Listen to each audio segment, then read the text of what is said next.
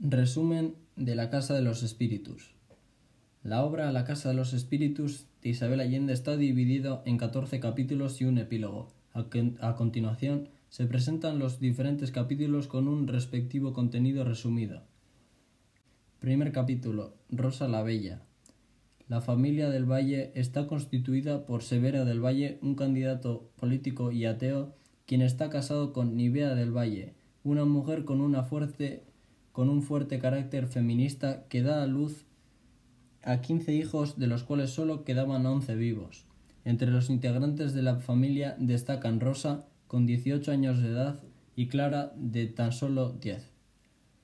La primera se destacaba por su, belleza inhumana que semejaba a la de una sirena, y la segunda hija tenía un carácter muy peculiar y un don particular, la, la clarividencia. Clara avergüenza a su familia al cuestionar la existencia del infierno durante la misa del padre Restrepo, quien la acusa de poseída y atea. Después de este incidente, llega la noticia que el tío Marcos, hermano de Nivea del Valle, había muerto tras elevarse en un planeador casero en forma de ave y que su cadáver se encontraba en la cordillera.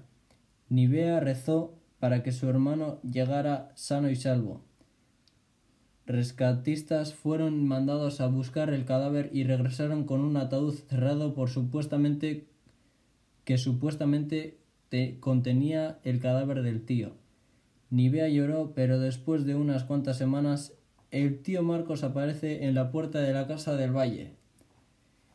En el ataúd traído por los rescatistas solo había bolsas de arena. Después de permanecer por un tiempo con los del valle, el tío Marcos parte en otro de sus viajes de aventura y al poco tiempo de su partida muere de fiebre amarilla. El cadáver del tío Marcos fue trasladado a la casa de su hermana acompañado por una jaula que contenía un perrito llamado Barrabás, de raza extraña que crecía constantemente, quien se convierte en el mejor amigo de Clara. Severo es elegido como candidato de una provincia remota por el Partido Liberal y debido a este acontecimiento celebra una gran fiesta en su casa. Clara anuncia que habrá una muerte repentina de una, de una miembro de la familia, pero nadie le hace caso. Después del banquete, Rosa enferma de gripe y el doctor Cuevas prescribe un descanso y una limonada con un trago de licor. Severo le ordena a la nana que siga las instrucciones del doctor y le dé a Rosa una limonada acompañada del aguardiente que acompañaba al cerdo. A la mañana siguiente Rosa muere. El doctor Cueva sospecha que hay algo sospechoso, sospechoso de su muerte y realiza una autopsia a Rosa. La autopsia se realiza en la cocina de la familia donde Clara presenció el macabro proceso. El, resultado fue que el aguardiente que se le había colocado en la limonada de Rosa estaba envenenado. Nadie sabía la, procedencia del licor, pero sí, sí que estaba destinado para acabar con la vida de Severo. Clara queda conmocionada después de presenciar de la autopsia y asustada por su propia predicción deja de hablar. Esteban Trueba, el prometido de Rosa, se entera de la muerte de ésta por medio de su hermana Férula y regresa para el funeral, totalmente angustiado. Estaba furioso pues no pudo compartir tiempo con Rosa y no estaba dispuesto a dejarla ir así que sobornar al cuidador del cementerio para que le deje pasar la noche cuidando la tumba de su amada. Capítulo 2. Las tres Marías. Después de la muerte de Rosa, Esteban Trueba regresa a vivir en la casa de su madre junto con su hermana Férula. Férula ha dedicado su vida al cuidado de doña Esther, quien se encuentra postrada en su cama debido a que sufre una artritis severa. A raíz de la muerte de Rosa, el humor natural de Esteban empeora. Férula busca su salvación usando como fundamento su abnegada dedicación a su madre, razón por la cual se había quedado solterona, y el hecho de que una mujer no tiene la misma libertad que dejar a su familia de lado como Esteban planeaba hacerlo. La familia Trueba estaba conformada por doña Esther, casada con un hombre con un hombre de una disposición social inferior a la suya. Su marido rápidamente despilfarró su, su dinero y llevó a la, familia, a la quiebra. Lo único que tenía la familia era una gran extensión de tierra llamada Las Tres Marías, que estaban que Esteban se rehusaba a vender. Esteban no deseaba volver a las minas, pero necesitaba trabajar para proveer a la familia con dinero y para que no les faltara nada mientras ellas vivieran. Es así, Esteban decide, en contra del consejo de Férula, ir a las Tres Marías y hacer de esta una, una propiedad que genere ingresos. Esteban encuentra a las tres Marías en ruinas. Uno de los pocos hombres que se quedan es Pedro II García, quien había cuidado la finca durante la ausencia de los Trueba. Los campesinos, quienes vivían de la tierra, no habían visto a ningún patrón o propietario en la extensión de tierra por más de 15 años, por lo cual viven en un caos total. Esteban invirtió el dinero que tenía ahorrado para su matrimonio en la reconstrucción de las Tres Marías, y él, junto con los campesinos, trabajaron día y noche hasta ver que sus esfuerzos han dado resultado. Tan pronto como Esteban, Esteban Trueba se desocupa y ve los frutos de su esfuerzo, se da cuenta que su apetito sexual no está satisfecho. Para saciar su deseo de carne, viola a una mujer campesina virgen, Pancha García, a quien lleva a vivir en la casa principal como su ama de llaves y amante. Producto de su relación con Pancha, Esteban empieza a interesarse en los campesinos. Construye una escuela y realiza planes para mejorar la calidad de la vida de los campesinos. Establece un sistema de vales válidos en la tienda que establece en su propiedad. Pancha García quedaba embarazada por lo Pancha García queda embarazada por lo cual Esteban pierde el interés en ella. Pancha sale de la casa principal y regresa a vivir con los campesinos y es en, y es en, y es en ese momento cuando Esteban da rienda suelta a sus deseos sexuales y viola a un sinfín de jóvenes campesinas. En poco tiempo, las Tres Marías se convierte en una de las más ricas propiedades en la región y con mayor con el mayor número de bastardos. Los trabajadores no están satisfechos con el trato de que Esteban les da, pero no son escuchados, pues Esteban afirma que les da las comodidades suficientes y un salario justo. Pancha García da luz al hijo de Esteban, y solo a ella le permite usar su nombre e identificarlo como un hijo. A pesar del sinnúmero de violaciones que Esteban había hecho su apetito sexual no es controlado y acude constantemente al farolillo rojo, un prostíbulo. Es ahí donde conoce a Tránsito Soto, una niña de solo 12 años que trabajaba como prostituta, quien le pide dinero prestado para salir adelante y le promete pagarle alguna vez. Esteban accede. Tres días después recibe una carta de férula con la noticia de que doña Esther se está muriendo. Esteban se siente mal pues no ha visto a su madre en años. Es así como parte a la capital dejando de administrador de las Tres Marías a Pedro II. Capítulo 3. Clara Clarividente. Nivea y Severo, preocupados por la madurez de Clara, acuden a un sinfín de médicos para darle cura a tan extraño accionar por parte de la niña. En su intento por sacar a Clara de tal estado en muchos, con muchos médicos inventando remedios, pero ninguno suerte efecto.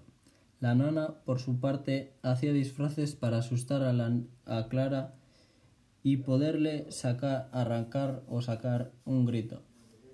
Pero no lo consigue. La mudez de Clara hace que la retiren de la escuela y le enseñen en su casa. Clara es una ávida lectora e inicia un hábito que tendrá de por vida. Escribir los hechos más importantes en sus cuadernos de anotar la vida. Clara llevaba en su delantal una pizarrita con la cual se comunicaba con los demás. En una oportunidad, Honorio, el jardinero, le comenta a Clara acerca de un sueño que había tenido y ella lo interpreta perfectamente, haciendo que el jardinero gane 80 pesos en una lotería. El rumor se expande y todo el pueblo se amonta en la casa de los del valle para que Clara interprete sus sueños. Mientras Clara va creciendo sus poderes de clarividencia se agudizan hasta llegar a predecir desastres naturales, leer las cartas y empieza a tocar el piano con la tapa cerrada. A Severo no le agrandan las excentricidades de su hija y las prohíbe, pero Nivea, conocedora de los dones de su hija, las aprueba y le ayuda a desarrollar sus habilidades. Durante el silencio de Clara, Nivea le relata el sinnúmero de historias de la familia. Cuando Clara cumple 19 años, anuncia a su familia que se casará muy pronto con el novio de Rosa. Todos quedan sorprendidos al ver que Clara ha roto su silencio, que le prestan poca atención a su predicción. Por otro lado, Esteban llega a su casa a la cual encuentra en ruinas y a su hermana Férula más aventajada. Llega en el momento preciso para decirle adiós a su madre, quien le hace prometer que se casaría y tendría una familia estable. Cumpliendo su, su promesa, Esteban acude a la casa de la familia del Valle para ver si había alguna hija disponible con la que se pueda casar. Severo y Nivea presentan a Clara, pero le advierten de todas sus excentricidades. Al ver a Clara, Esteban queda prendado y le pone fecha a su matrimonio. Durante el intercambio de anillos el día de su compromiso, llega Barrabás desangrándose una puñalada en el lomo. El perro se acerca a Clara y muere en sus brazos, lo cual pone fin a la, a la ceremonia. Durante ese año, Esteban espera ansioso a casarse con Clara y le construye una casa con un estilo barroco barroco donde se mudarían al ser ya una pareja casada. Férula descubre que Clara no es muy buena con las labores domésticas y persuade a Esteban de dejarla vivir con ellos para ayudarlos con el mantenimiento de la gran casa. Entre las dos mujeres se desarrolla un vínculo de amistad profunda en la cual Férula cuida de, eh, en extremo a Clara. Esteban se enamora mucho más aún de Clara, lo cual lo, lo ayuda a olvidarse de Rosa. Los ciudadanos, los cuidados de Férula se hacen más intensos hasta llegar al punto de bañarla. Después de casi diez meses, el doctor Cuevas ayuda a traer al mundo a Blanca, la hija de Clara y Esteban, a través de una cesárea. Capítulo 4. Tiempo de los espíritus. Cuando Blanca tiene casi trece años, tres años, los Trueba deciden pasar un verano juntos en las Tres Marías. Al momento de su llegada, Blanca conoce a Pedro García III y se enamoran. Por su parte, Clara se siente increíblemente feliz y se involucra en el qué hacer de los campesinos. Se dedica a la enseñanza de los trabajadores y sus familias. Les da una educación básica, se encarga de la nutrición y lo referente a la salud. Al final del verano, Clara está tan contenta de en las tres Marías que deciden quedarse un tiempo más. Cérula es el único miembro de la familia que no se siente a gusto allí, pero rehúsa regresarse a la capital por no dejar sola a Clara, la única persona que verdaderamente habla ama su vida. Clara resulta embarazada por segunda vez y esto obliga a la familia a regresar a la ciudad para que tenga acceso a una adecuada atención médica. Clara tiene un embarazo muy difícil en el cual retorna a su estado de mudez como en su infancia. Casi al final de su embarazo, Clara recobra el habla y anuncia que tendrá gemelos y se llamará Nicolás y Jaime. Esteban estaba furioso con la decisión de Clara en cuanto a los nombres, pues ninguno iba a tener el suyo. Acude al mejor prestíbulo de la ciudad, el Cristóbal Colón. Allí se encuentra con Tránsito Soto, quien es feliz trabajando como prostituta independiente en el Cristóbal Colón y con la reputación de ser la mejor, la mejor prostituta del local. Sin embargo, los planes de Tránsito Soto eran más grandes y piensa formar una cooperativa de prostitutas donde cada una de ellas sea socia y no dependan de nadie. Después de discutir sus ambiciones con Esteban Trueba, ambos sacian su gran apetito sexual. Unos días más tarde, Severo y Nivea del Valle mueren en un accidente automovilístico en el que la cabeza de Nivea es separada por su cuerpo. Todas tratan de ocultarle la funestra noticia a Clara, pues ella se encontraba en estado de gestación. Clara se entera de la muerte de sus padres a través de sus sueños y premoniciones. La cabeza de Nivea no puede ser encontrada y es enterrada sin cabeza. Clara, sin embargo, por medio de sus premoniciones, se llega a enterar de en dónde estaba la cabeza de su madre y va en busca de ella. Férula se ofrece a acompañar a, Clara en su búsqueda de la cabeza. Guiada por sus premoniciones, Clara da, con el lugar y recupera la cabeza de su madre. En cuanto llegan a la casa, Férula ayuda a dar a luz a los gemelos. La cabeza de su madre es guardada en el sótano en una caja negra de sombreros. Clara comienza a juntarse con las hermanas Mora, con quienes realizan sesiones espiritistas en su casa. La nana se muda con los Trueba para cuidar a Clara, pero Férula se opone y una rivalidad entre las dos mujeres comienza sin que Clara sea consciente de esto. Una noche, mientras Esteban estaba en el campo, Férula, quien no se había acostado y no deseaba estar sola, entró en la habitación de Clara que dormía y se acostó al lado. Esteban llegó y a empujones la sacó. Clara no comprendía lo que sucedía. Férula fue echada de la casa, y Clara, al no saber el motivo, la buscó sin éxito. Mientras Esteban Trueba se volvía rico, la crisis económica llegaba al país. Para evitar el contagio, Esteban lleva a su familia a las Tres Marías, menos a los gemelos que estaban en un internado. Pedro III se, había convertido en un niño revolucionario quien es castigado por el patrón por meter ideas soberbias a los campesinos. El reencuentro con Blanca después de mucho tiempo fue muy emotivo y ambos sienten que sus sentimientos por el, eh, por el otro son muy fuertes como para poder negarlos.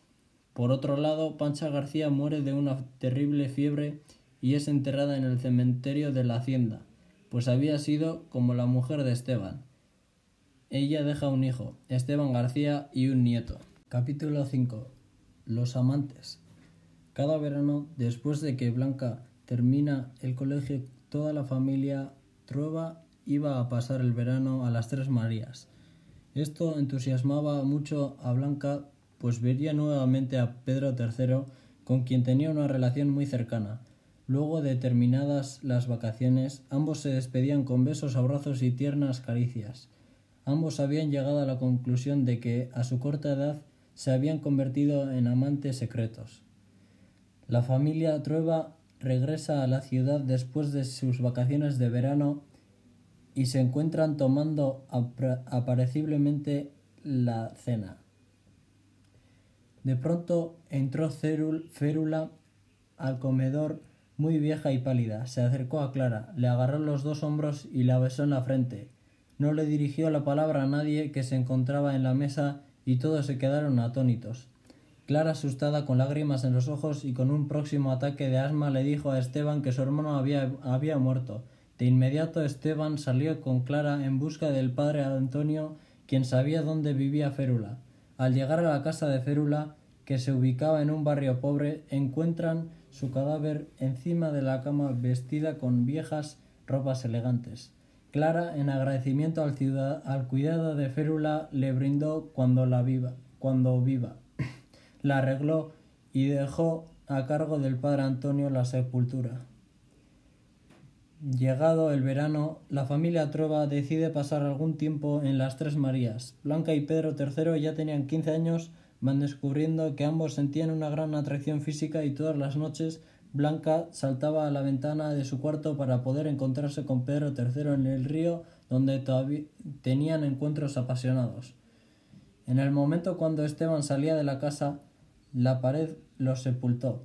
Las réplicas continuaron muchas horas y al final del volcán erupcionó quemando todo y dejando cenizas. Después, de la, después que la tierra dejó temblar, Esteban fue rescatado por sus sirvientes y Pedro García, a pesar de estar ciego, arregló los huesos salidos de su patrón. En la capital, la nana murió de susto por el terremoto, y al no haber mano dura en la casa de la esquina, los empleados aragueaban. Clara acude a la ciudad para recoger a su hija enfermiza, hija del internado. Y al ver la casa descuidada, decide cerrarla por completo y va a vivir temporalmente a las Tres Marías.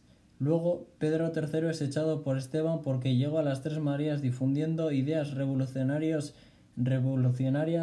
mientras que Blanca decidió esperarlo todos los días en el río. Capítulo 6. La venganza. Clara y Blanca empiezan a distanciarse de Esteban, que éste, eh, con sus impedimentos, se convirtió en un fastidio, pues era muy violento y atacaba a todos con su bastón cuando se sentían furioso. A las Tres Marías llega un conde francés llamado Jean de Santigny y se hospeda en la casa principal como invitado. Jean se quedó largo tiempo en la hacienda como invitado de honor de los Trueba. Una noche, estando fuera de la casa fumando, vio a Blanca salir por la ventana. La siguió, pero se regresó pues tenía miedo de que los de los perros guardianes. A la mañana siguiente le dijo a Esteban que deseaba casarse con su hija. Al enterarse de las intenciones de Satigny, Blanca empezó a detestarlo y a distanciarse. James, hermano de Blanca, no Jaime, hermano de Blanca, se alió al conde para convencerla de que se case con él, pero ella no hizo caso.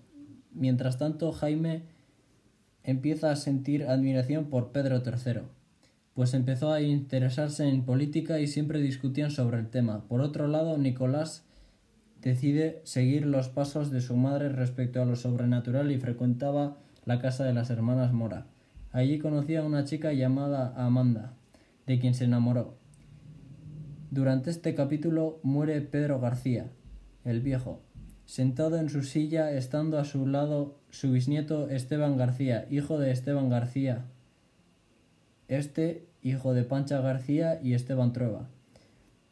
Siempre odió a los Trueba, pues su abuela le contó que si lo hubieran reconocido tendría lo que poseían Blanca y sus hermanos. En las noches se desvelaba imaginando cosas terribles que pudieran sucederles a los Trueba, para que él heredara. Él, el entierro fue importante, pues el muerto había salvado la vida a Esteban y ayudó a mejorar la hacienda. Una noche se escondió fuera de la casa para seguirla. Blanca. Decidió ir eh, al, presentar, al presenciar el encuentro entre los amantes, notó que ese chico podría quitarle su herencia. Decidió ir a contárselo a su padre, Esteban salió furioso a caballo, encontró a su hija y la azotó. La llevó a su casa, hizo que le atiendan y se encerró en su despacho a descargar su ira. Clara le dijo que ella había hecho lo mismo que su padre, pero con la diferencia que ella lo hizo por amor. Esteban le lanzó un puñete dejándola sin dientes. Al día siguiente Clara y su hija Blanca tomaron el primer tren a la ciudad y nunca más volvieron a ver a Esteban. Esteban ofreció una recompensa para encontrar a Pedro III y su nieto Esteban García lo llevó a donde se ocultaba. Cuando Trueba iba a dispararle, Pedro III dio un salto y la bala cayó al suelo. Trueba cogió un hacha y le cortó tres dedos, pero Pedro III huyó en su caballo. Esteban se alegró por no haberlo matado. Capítulo 7. Los hermanos. Al mudarse casi toda la familia Trova menos Esteban a la casa de la esquina, los hermanos notaron que Blanca estaba embarazada. Vieron necesario avisarle a Esteban, quien buscó y llevó a la capital a Jean de Santigny para que se casaran. Clara le dijo en secreto que soñó que Pedro III vivía y esto le bastó a Blanca para tranquilizarse y nunca más lloró hasta la muerte de su madre siete años más tarde. Nicolás se convirtió en un hombre despreocupado y junto a su novia Amanda hacía, hacía varias cosas como drogarse. Amanda y su hermanito Miguel eran huérfanos, por eso ella lo llevaba a todos los lados. Un día aceptó el consejo de Clara y con mucha pena lo matriculó en un colegio. Jaime, por su lado, estudiaba medicina y ayudaba a los pobres convirtiéndose convirtiendo su casa en un albergue para pobres e indigentes. Esteban fue elegido senador del Partido Conservador mientras que Pedro III se volvió famoso pues lo invitaban a todo programa radial que existía. En la universidad a Jaime lo fastidiaban por ser el hijo de un senador y pensó quitarse el apellido. Esteban discutió con él, pues no quería tener hijos que solo llevaran el, apellido materno, pero al enterarse que Jaime se había sacado los pantalones en la calle para ayudar a un pobre, regresando en calzoncillos a casa, aceptó que se ponga cualquier apellido menos el suyo. Nicolás, al igual que su tío Marcos, quería volar pero no pudo y para recuperar lo invertido hizo sándwiches de pollo envasados con la tela del aparato. Al notar que su novia Amanda no iba a casa, Nicolás fue a visitarla, enterándose que estaba embarazada de él y que deseaba abortar el niño. Por petición de la misma Amanda, Jaime la intervino con temor e hizo que abortara. La llevaron a casa de los Droa para recuperarse, donde Jaime la cuidó con esmero, pues sentía un amor especial por ella. Capítulo 8. El conde. A Jean de Santigny no le interesaba la vida matrimonial y dijo a su esposa Blanca que si no deseaba amarlo, no le importaba, y no iba a forzarla a tener intimidad si ella no deseaba. Esto alegró a Blanca, pues no quería tener una vida de casada con el conde. Jean exportaba antigüedades incas, entre las cuales se contaban huacos, piedras preciosas, reliquias de oro y momias. Blanca le temían en especial a las momias que se guardaban en su casa, pues de noche sentía ruido de pasos y risas, pensando que eran ellas.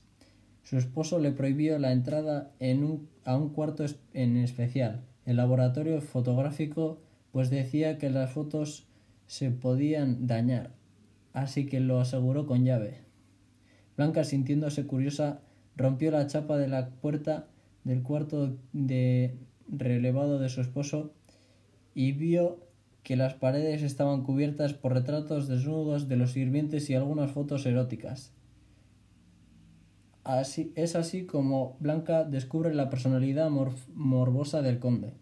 Huyó en tren hacia la casa paterna, temerosa que Jean la encontrara o que su bebé de nueve meses naciera en ese sucio entorno que la rodeaba. Capítulo 9. La niña Alba. En la casa de los padres de Blanca nació Alba, con una mancha de estrella y Clara dijo que era un ser capacitado para hallar la felicidad. Dijeron que no debían preocuparse por ella, pues estaba protegida por los, por los astros. La familia ayudó a desaparecer todo rastro de Jean y se lo contó a la niña que su padre había sido un noble que había muerto a causa de la fiebre de, fiebre en el desierto. Años después, Alba fue a la morgue a reconocer el cuerpo de su padre, dándose cuenta de que su padre en realidad no había muerto en el desierto. Pasaba el tiempo jugando con su tío Jaime. Ella era la única que podía entrar eh, a su cuarto para tomar libros de medicina y leerlos. Alba no iba a la escuela, pues su abuela decía que al estar protegida por los astros solo necesitaba saber leer y escribir y que ello se podía aprender en casa. Blanca y Alba hicieron una escuela para que las mujeres ociosas y los niños retrasados aprendan artesanía con cerámica. Alba notaba que su abuela era el alma de la casa y que en ella podría encontrar refugio y diversión, y cuando Clara murió, la casa de la esquina ya no era la misma, pues la magia que la envolvía desapareció. Blanca empezó a salir con distintos novios, pero al notar que querían algo serio, terminaba con ellos. Un día, Blanca llevó a su parque, al parque a su hija, para presentarle a una persona muy especial, el famoso cantante Pedro III García. Alba se sentía algo familiarizada con él, pero no, sabía él por qué. El por qué.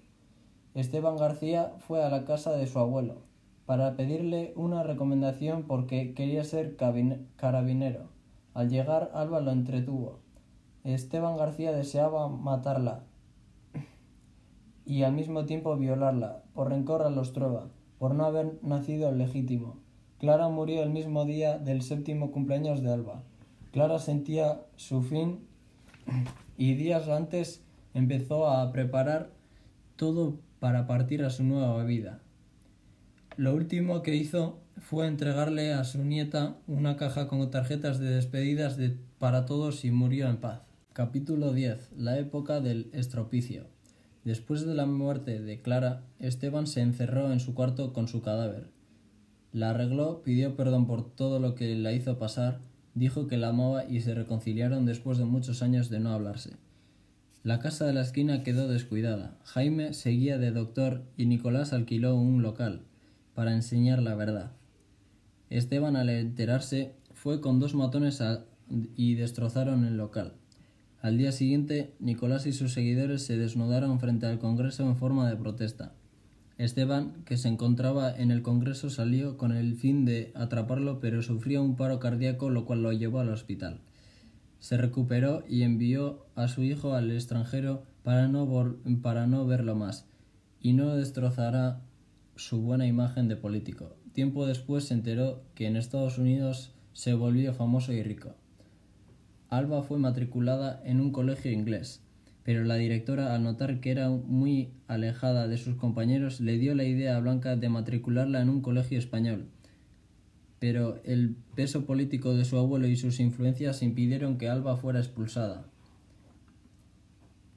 Blanca explicaba a su hija que debía estudiar para ser alguien en la vida y no depender de nadie como ella lo hacía. Alba empezó a escribir sus, vivencias, al igual que su abuela Clara, en sus cuadernos de anotar la vida. Al poco tiempo de la muerte de Clara, Esteban construyó un mausoleo para ella, Rosa y él.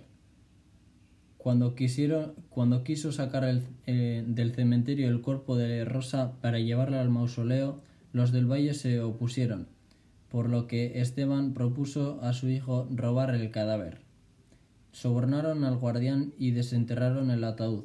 Al abrir la tapa vieron a Rosa intacta, tal cual como había muerto, pero cuando se acercó a besarla a través de la ventanilla por el ataúd, que había permanecido herméticamente cerrado, se filtró una brisa de viento y el cuerpo de Rosa se desintegró volviéndose polvo y huesos. Mientras tanto, Esteban seguía preocupado en sus campañas electorales. No le interesaba ni el, dinero ni el prestigio, pues su meta era sacar a todos los comunistas del país. Su compañero, el coronel Hurtado, lo calmaba, explicándole que Rusia estaba tan lejos que ni conocían Latinoamérica, por lo que el comunismo jamás llegaría a, a Chile. Sus amigos lo llevaron al Cristóbal Colón para que olvide la muerte de Clara y se relajara. Allí se encontró con Tránsito Soto, quien a pesar del tiempo aún conservaba su lozana piel. Capítulo 11. El despertar. Alba se enamoró a los 18 años y en su pared pintó un corazón rosa.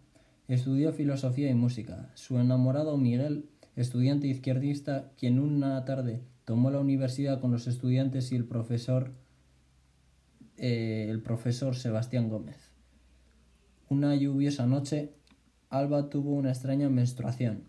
Al sacarla hacia el hospital, un carabinero le apuntó con su arma era Esteban García. Alba recordó que cuando cumplió 14 años estaba sentada en la glorieta de su jardín esperando a que su tío Jaime llegara a llevársela a comprar su regalo de cumpleaños. Cuando del despacho de su abuelo salió este carabinero, quien se, se sentó a su lado y le dio el más asqueroso beso. Alba, que soñaba su futuro, soñó que Esteban García era una bestia que la torturaba. Miguel y Alba se amaban más, así que decidieron ir al cuarto más apartado de la casa de la esquina para estar en privado. Miguel, Miguel recordaba tal lugar, pero no sabía por qué y no se acordaba de que su hermana era la novia de uno de los hermanos de Trueba. La campaña política empezó. Un día Jaime notó que en las calles habían carteles alusivos a su padre en los que una madre suplicaba a un soldado de Moscú que le devuelva a su hijo. Al no compartir las ideas de su padre y al pensar que los comunistas ganarían las elecciones, Jaime abandonó la casa de la esquina y fue a vivir al hospital. Miguel le contó a Jaime que su hermana estaba muy enferma y le rogó que la examine. Al ir a verla, Jaime descubrió que la hermana del chico era Amanda. Capítulo 12. La conspiración. Para sorpresa de todos y en particular para sorpresa de los conservadores, los socialistas ganan las elecciones causando euforia en toda la población. Los conservadores, encabezados por Esteban Trueba, salen de su estado de shock y montan una campaña en diferentes frentes para desacreditar el nuevo gobierno elegido. En forma de opresión retiran todo su dinero del país y detienen la producción y el transporte de los bienes básicos. Esteban se prepara para un, golpe militar. Con la nueva bancada política, Pedro III ocupa, contra su voluntad, una importante posición del gobierno. A pesar de los controversiales eventos, Blanca y Pedro III siguen viéndose sin que las responsabilidades ni el paso del tiempo mermen la pasión que ambos sienten. Pedro III le exige nuevamente a Blanca casarse con él, amenazándola con no volver a verlo de nuevo. Esta amenaza, no es tomada en cuenta por Alba, por Blanca, quien se burla de tal petición. Blanca, al darse cuenta que la amenaza sería cumplida al pie de la letra por Pedro III, se enoja pero no se lo comenta a nadie. Todo el país se, se hunde en un caos económico que es causado por las normas opresivas que los conservadores toman. Blanca encuentra formas alternativas para ganarse la vida almacenando y guardando cuidadosamente lo que es capaz de comprar en el mercado negro. Alba roba a su madre comida de sus reservas y las distribuye entre los pobres. En, compañía de su tío Jaime, quien regresa a la casa, Alba roba armas de las reservas de su abuelo Esteban y las esconden en las montañas.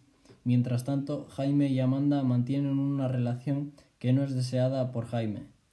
Amanda y Alba, juntas, ayudan a Jaime en la clínica que no se abastece por los miles de enfermos que llegan todos los días. La agitación en el país y la prolongada ausencia de Esteban en las Tres Marías contribuyen a que los campesinos se subleven y tomen la propiedad. Esteban, al, al enterarse de lo sucedido en las Tres Marías, toma un arma y se dirige a, su propiedad. Los campesinos toman como rehén a Esteban, quien no, puede ser, no puede ser rescatado ni por la Guardia, eh, ni por la Guardia Nacional. Al enterarse de lo sucedido, Blanca junto con Alba acuden donde Pedro III y exigen la liberación de Esteban, donde Alba se entera que Pedro III era su verdadero padre. Pedro III accede a la petición de su amada Blanca y se dirige a las Tres Marías junto con ellas. Debido a la fama de revolucionario y por ser nativo de las Tres Marías, los campesinos permiten que Pedro III libere, libere a Esteban Trova y a pesar de los insultos que este último profiere, es liberada. De regreso a la ciudad, Esteban recibe la visita de Luisa Mora, la última de las tres hermanas Mora. Luisa le informa que pronto habrá terribles derram derramamientos de sangre en donde Esteban estará en el lado de los vencedores, pero que no ganará nada y que Alba estará en peligro. Le sugiere que abandonen el país. Esteban se alegra por la visita de Luis de Luisa, pues le recuerda a Clara. pero no presta atención a sus consejos. Capítulo 13. El terror. La tensión política culmina en un golpe militar. Consciente de lo que está a punto de suceder, el presidente llama a sus amigos más, cercanos, incluyendo Jaime. Las fuerzas militares atacan matando al presidente y tomando preso a Jaime. Debido a la posición sociopolítica de su familia y su profesión, a Jaime se le ofrece la posibilidad de renunciar a sus opiniones políticas a cambio de su libertad, pero éste se niega. Finalmente es asesinado. Esteban, desconocido, desconociendo la suerte de Jaime, celebra el golpe, a pesar de algunas preocupaciones que tiene a no ser reintegrados de inmediato en el Senado. Esteban trata de creer que solo habrá un breve periodo de dictadura y que después el poder será devuelto a los conservadores. Miguel se despide de Alba y se une a, y se une a la guerrilla. Le ordena que destruya cualquier documento que la relacionara con él para no perjudicarla.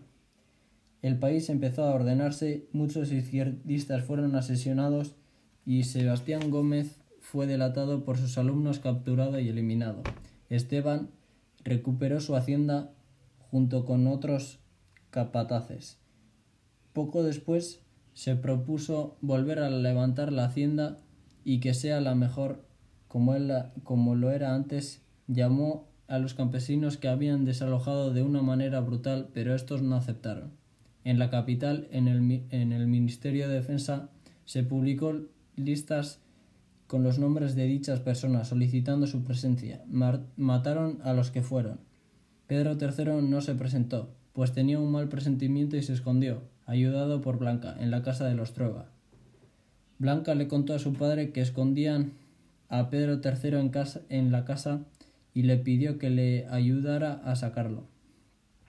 Esteban, quien ya no sentía odio por Pedro III, lo ayudó a escapar, lo escondió en el auto de un embajador nórdico y transportado hasta la sede del Vaticano, donde le ofrecieron irse del país. Blanca partió con Pedro III hacia Canadá y Alba se quedó con su abuelo. Esteban se despidió amorosamente de su hija y le pidió perdón por todos los años que la había tratado tan mal. Se abrazaron amorosamente, pero porque luego no volvieron a verse. En un acto de bondad, Alba escondía en la casa de la esquina a los prófugos y refugiados. Un día apareció Miguel convertido en guerrillero y tocó la puerta de su casa. Alba se sintió feliz al ver que no había muerto. Además, le contó de las armas que había escondido en la montaña con su tío Jaime.